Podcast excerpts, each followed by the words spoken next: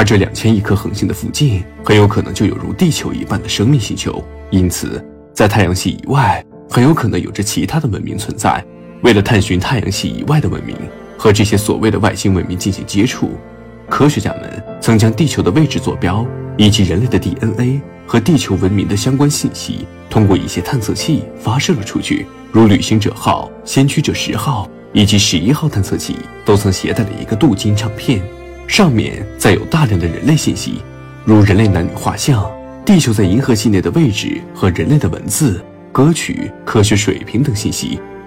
同时，这些探测器已经到达了数百亿公里以外的区域，我们也无法让其返航回地球。这就意味着，在未来的某一天，这些探测器在茫茫宇宙中飘荡时，它们有可能会遇上其他的外星文明，并被这些外星文明所截获，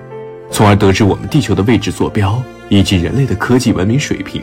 而我们对这些文明一无所知。这个时候。我们将成为宇宙这座黑暗森林中被发现的猎人。如果发现我们的外星文明已经具备了星际旅行的能力，那就意味着他们的科技将比我们强大太多，他们可以轻而易举地消灭我们。而地球面临的位置暴露危险远不止如此。虽然这些探测器携带了我们地球的位置信息，然而它们的速度有限，如今的它们还未飞出我们太阳系的范围。就算是到达最近的恒星系比邻星，都还需要数万年的时间。因此，我们大可不必担心这些探测器在短时间内被外星文明所发现。然而，